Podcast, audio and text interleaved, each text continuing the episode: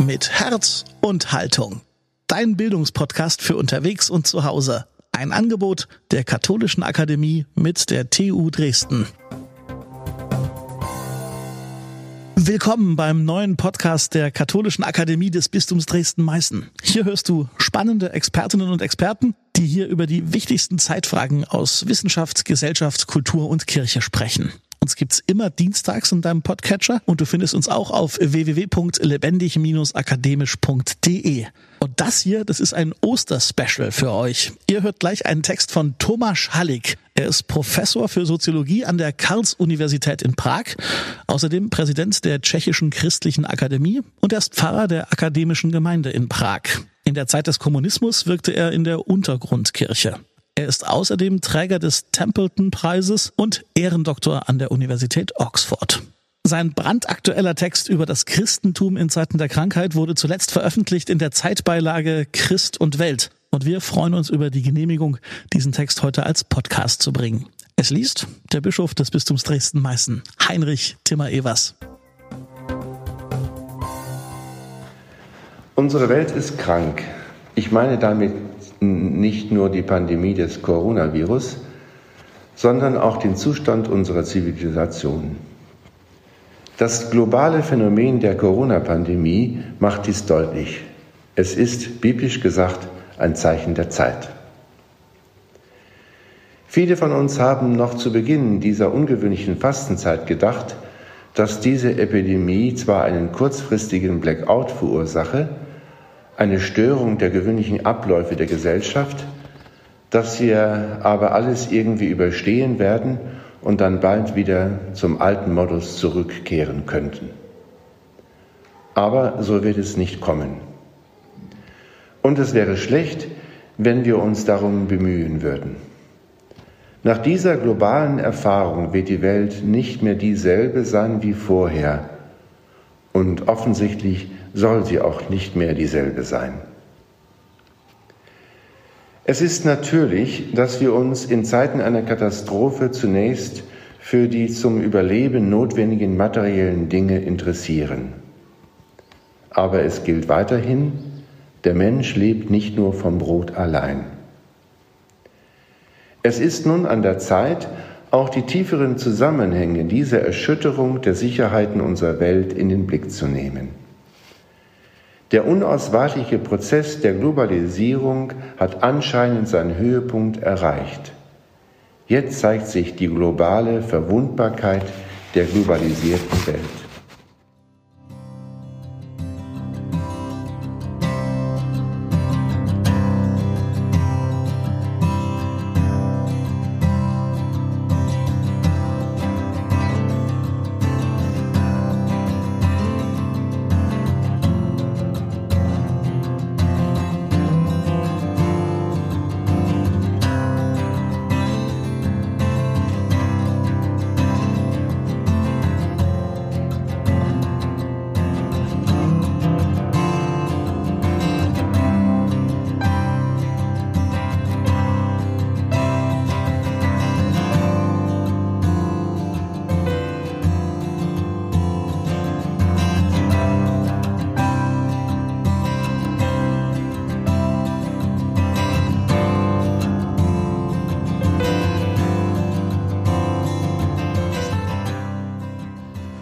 Welche Herausforderung stellt diese Situation für das Christentum, für die Kirche, also einen der ersten Global Player, und für die Theologie dar? Die Kirche sollte so sein, wie sie Papst Franziskus haben möchte, ein Feldlazarett. Der Papst meint mit dieser Metapher, dass die Kirche sich nicht in der bequemen Splendid Isolation von der Welt absondern sollte, sondern über ihre Grenzen hinausgehen und denen helfen sollte, die physisch, psychisch, sozial und geistlich verwundet werden. Dadurch kann sie auch dafür Buße tun, dass auch ihre Repräsentanten noch vor kurzem Verletzungen von Menschen zuließen, sogar der Wehrlosesten. Versuchen wir jedoch, diese Metapher weiterzudenken und sie noch tiefer mit dem Leben zu konfrontieren. Wenn die Kirche ein Lazarett sein soll, soll sie auf jeden Fall gesundheitliche, soziale und karitative Dienste anbieten, wie sie das seit Anbeginn ihrer Geschichte tat. Die Kirche soll jedoch, wie ein gutes Krankenhaus, noch weitere Aufgaben erfüllen. Die Diagnose, die Zeichen der Zeit zu erkennen. Die Prävention, Gesellschaften, in denen sich die bösartigen Viren der Angst, des Hasses, des Populismus und des Nationalismus verbreiten, zu immunisieren. Und die Rekonvaleszenz durch die Vergebung die Traumata der Vergangenheit aufzulösen.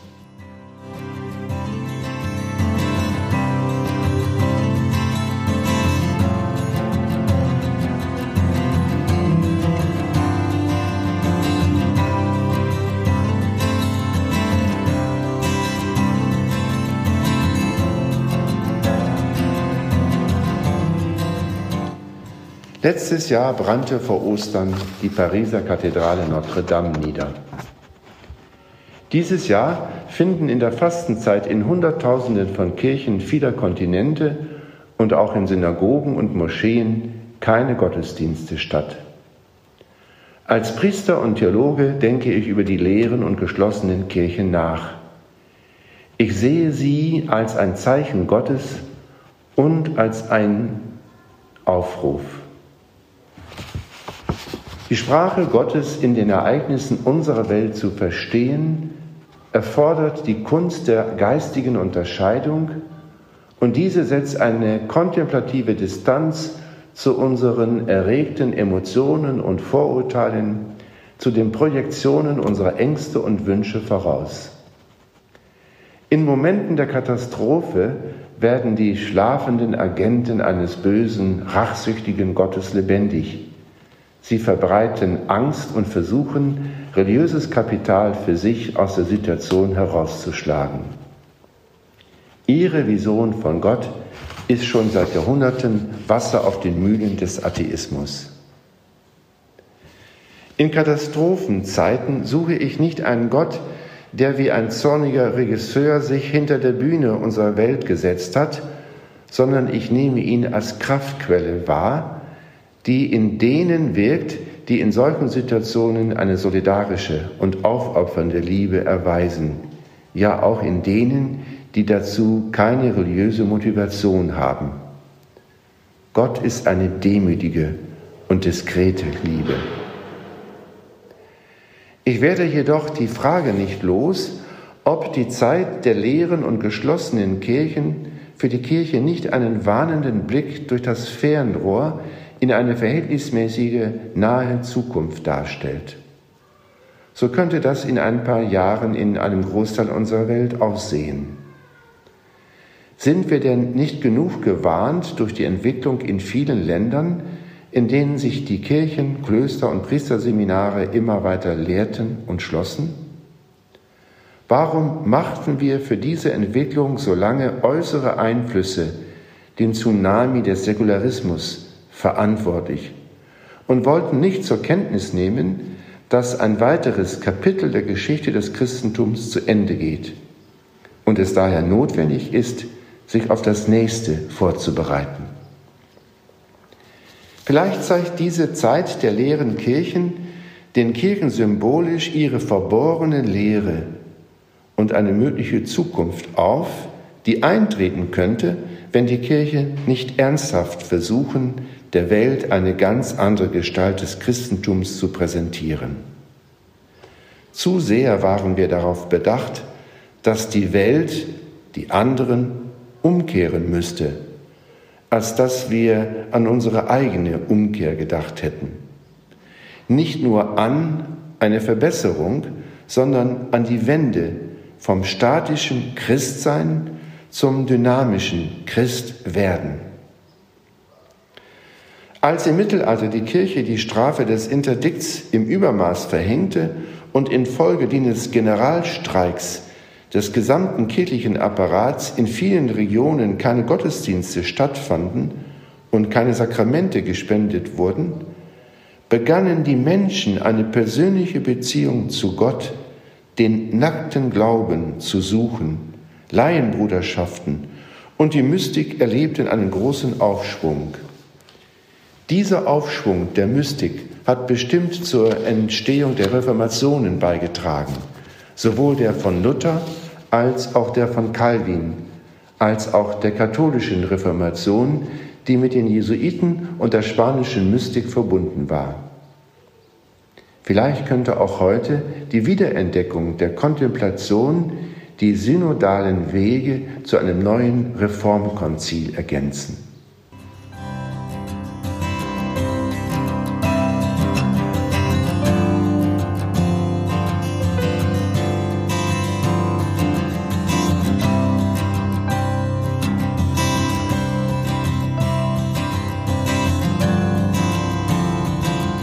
Vielleicht sollten wir das jetzige Fasten von den Gottesdiensten und vom kirchlichen Betrieb als einen Kairos annehmen, als eine Zeit der Gelegenheit zum Innehalten und zu einem gründlichen Nachdenken vor Gott und mit Gott. Ich bin überzeugt, dass die Zeit gekommen ist, in der man überlegen sollte, wie man auf dem Weg der Reform weitergehen will von deren Notwendigkeit Papst Franziskus spricht. Weder Versuche einer Rückkehr in eine Welt, die es nicht mehr gibt, noch ein sich verlassen auf bloße äußere Formen von Strukturen, sondern eine Wende hin zum Kern des Evangeliums, ein Weg in die Tiefe. Ich sehe keine glückliche Lösung darin, dass wir uns während des Verbots öffentlicher Gottesdienste allzu schnell mit künstlichen Ersatzmitteln in Form von Fernsehübertragungen von heiligen Messen behelfen. Eine Wende hin zu einer virtuellen Frömmigkeit, zum Mahl aus der Ferne und das Knien vor dem Bildschirm ist in der Tat eine seltsame Sache. Vielleicht sollten wir eher die Wahrheit des Wortes Jesu erleben, wo zwei oder drei in meinem Namen versammelt sind, da bin ich mitten unter ihnen. Haben wir denn wirklich gedacht, dass wir den Mangel an Priestern in Europa mit dem Import von Ersatzteilen aus den scheinbar unergründlichen Lagern in Polen, Asien und Afrika ausgleichen könnten, um die Maschinerie der Kirche am Laufen zu halten? Sicher sollen wir die Impulse der Amazonas-Synode ernst nehmen, aber gleichzeitig einen größeren Raum für den Dienst Laien in der Kirche schaffen. Vergessen wir nicht, dass die Kirche in vielen Gebieten ganze Jahrhunderte ohne Priester überstand. Vielleicht ist dieser Ausnahmezustand nur ein Hinweis auf eine neue Form der Kirche, von der es jedoch bereits in der Geschichte Präzedenzfälle gab. Ich bin davon überzeugt, dass sich unsere christlichen Kommunitäten, Pfarreien, Kollegien, kirchliche Bewegungen und Ordenskommunitäten dem Ideal annähern sollten, aus dem die europäischen Universitäten entstanden sind. Eine Gemeinschaft von Schülern und Lehrern zu sein, eine Schule der Weisheit, in der die Wahrheit durch freie Disputation und durch tiefe Kontemplation gesucht wird. Aus solchen Inseln der Spiritualität und des Dialogs kann eine genesende Kraft für die kranke Welt hervorgehen. Kardinal Bergoglio zitierte einen Tag vor seiner Wahl zum Papst eine Aussage aus der Apokalypse. Christus steht an der Tür und klopft an. Er fügte hinzu, heute klopft jedoch Christus aus dem Innern der Kirche an und will hinausgehen. Vielleicht hat er das gerade getan.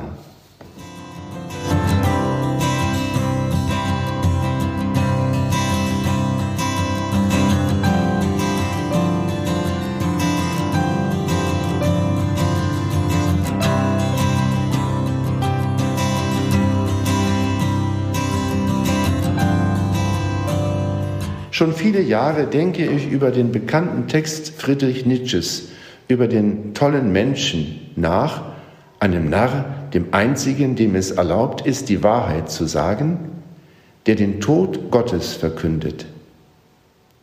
Das Kapitel endet damit, dass jener tolle Mensch in die Kirchen ging, um dort das Requiem Aeternam Deo anzustimmen und fragte, was sind denn diese Kirchen noch, wenn sie nicht die Gräber und die Grabmäler Gottes sind? Ich gestehe ein, dass mich schon lange verschiedene Formen der Kirche an kühle und prachtvolle Grabmale eines toten Gottes erinnern. Dieses Jahr an Ostern werden wahrscheinlich viele unserer Kirchen leer sein. An irgendeinem anderen Ort werden wir das Evangelium vom leeren Grab vortragen. Wenn uns die Lehre der Kirche an ein leeres Grab erinnern wird, sollten wir nicht die Stimme von oben überhören. Er ist nicht hier, er ist auferstanden, er geht euch voraus nach Galiläa. Die Anregung zur Meditation für diese seltsame Ostern lautet, wo ist dieses Galiläa von heute? Wo können wir dem lebendigen Christus begegnen? Soziologische Studien sagen uns, dass in unserer Welt die Beheimateten weniger werden. Und zwar sowohl diejenigen Menschen, die sich völlig mit einer traditionellen Form von Religion identifizieren, als auch die Anhänger eines dogmatischen Atheismus. Und die Suchenden mehr werden. Darüber hinaus steigt jedoch die Anzahl der Apatheisten, Menschen, die sowohl religiöse Fragen als auch traditionelle Antworten gleichgültig lassen. Die Hauptlinie der Aufteilung läuft nicht mehr zwischen denjenigen, die sich für Gläubige halten, und denjenigen, die sich für Ungläubige halten. Suchende gibt es sowohl unter den Gläubigen, das sind diejenigen, für die der Glaube nicht ein ererbtes Eigentum ist, sondern eher ein Weg, als auch unter den Ungläubigen, die religiöse Vorstellung ablehnen, die ihnen ihre Umgebung vorlegt, die jedoch trotzdem die Sehnsucht nach einer Quelle spüren, die ihren Durst nach dem Sinn stillen könnte. Ich bin davon überzeugt, dass dieses Galiläa von heute, wohin man gehen soll, um den Gott zu suchen, der durch den Tod hindurchging, die Welt der Suchenden ist.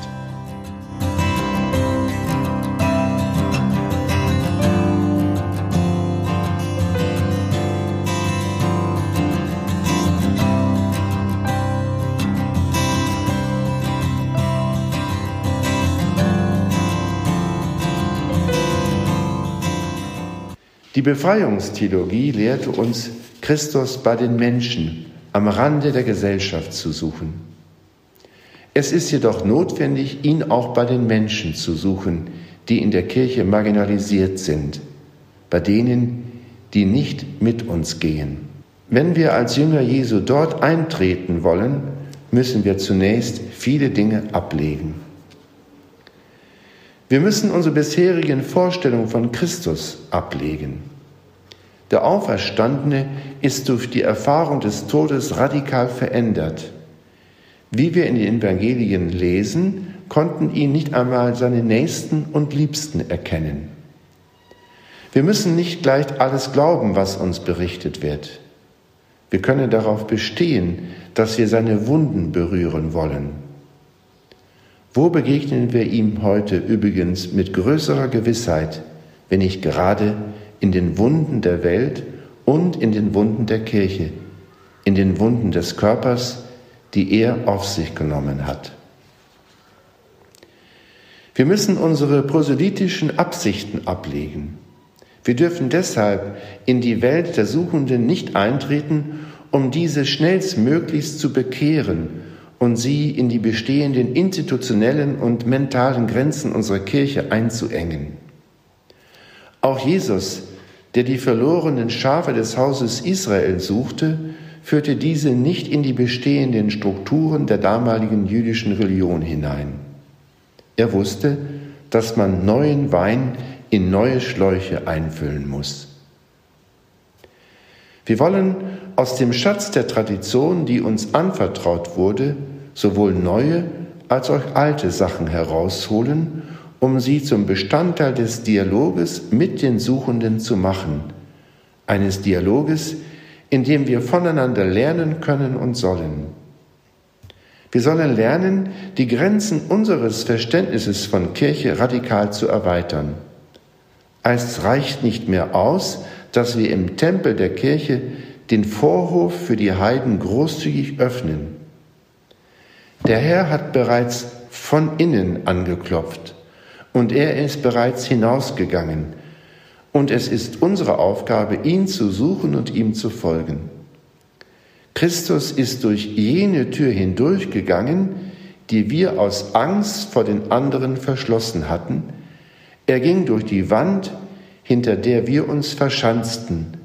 Er öffnet uns einen Raum, vor dessen Breite und Tiefe uns schwindelig wurde. Gleich zu Beginn ihrer Geschichte erlebte die junge Kirche aus Juden und Heiden die Zerstörung des Tempels, in dem Jesus gebetet und seine Jünger gelehrt hatte. Die damaligen Juden fanden darauf eine mutige und kreative Antwort. Den Altar des zerstörten Tempels ersetzte der Tisch der jüdischen Familie. Die Opferbestimmungen wurden durch die Bestimmungen zum privaten oder gemeinsamen Gebetes ersetzt. Die Brandopfer und die blutigen Opfer wurden ersetzt durch die Opfer der Lippen, der Gedanken und des Herzens, das Gebet und das Studium der Schrift. Ungefähr zur selben Zeit suchte das junge Christentum, das man aus den Synagogen vertrieb, seine neue Identität. Juden und Christen lernten, auf den Ruinen der Traditionen das Gesetz und die Propheten neu zu lesen und auszulegen. Sind wir in unserer heutigen Zeit nicht in einer ähnlichen Situation?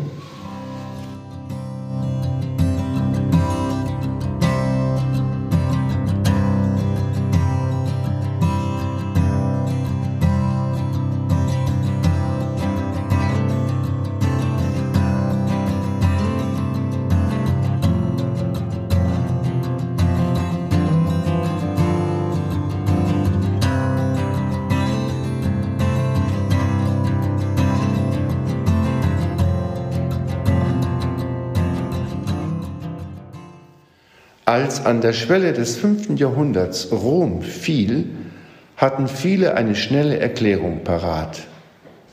Für die Heiden war der Fall Roms die Strafe der Götter für die Annahme des Christentums. Und für die Christen war sein Fall die Strafe Gottes für ein Rom, das noch nicht aufgehört hatte, die Hure Babylon zu sein. Der heilige Augustinus lehnte beide Auslegungen ab. In dieser Umbruchszeit entwickelte er seine Theologie des ewigen Kampfes der beiden Reiche, nicht der Christen und der Heiden, sondern der beiden Lieben, die im menschlichen Herzen wohnen, der Selbstliebe, der die Transzendenz verschlossen bleibt, und der Liebe, die sich hingibt und dadurch Gott findet. Ruft nicht diese Zeit der Zivilisationsveränderungen nach einer neuen Theologie der gegenwärtigen Geschichte und nach einem neuen Verständnis von Kirche? Wir wissen, wo die Kirche ist, aber wir wissen nicht, wo sie nicht ist, lehrte der orthodoxe Theologe Evdokimov. Vielleicht sollen die Worte über die Katholizität und den Ökumenismus die vom letzten Konzil ausgesprochen wurden, einen neuen und tieferen Inhalt bekommen. Es ist die Zeit gekommen für einen breiteren und tieferen Ökumenismus, für ein mutiges Suchen Gottes in allen Dingen. Diese Fastenzeit der leeren und schweigenden Kirchen können wir entweder nur als ein kurzes Provisorium annehmen, das wir dann bald vergessen werden. Wir können sie jedoch auch als Kairos annehmen, als eine Zeit der Gelegenheit, in die Tiefen hinabzusteigen und eine neue Identität des Christentums in einer Welt zu suchen, die sich vor unseren Augen radikal verwandelt. Die gegenwärtige Pandemie ist sicher nicht die einzige globale Bedrohung, die unsere Welt begegnet und noch begegnen wird.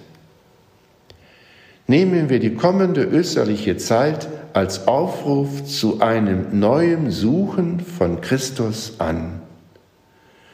Suchen wir nicht den Lebenden unter den Toten, suchen wir ihn mutig und ausdauernd und lassen wir uns nicht dadurch verwirren, dass er uns wie ein Fremder erscheinen mag.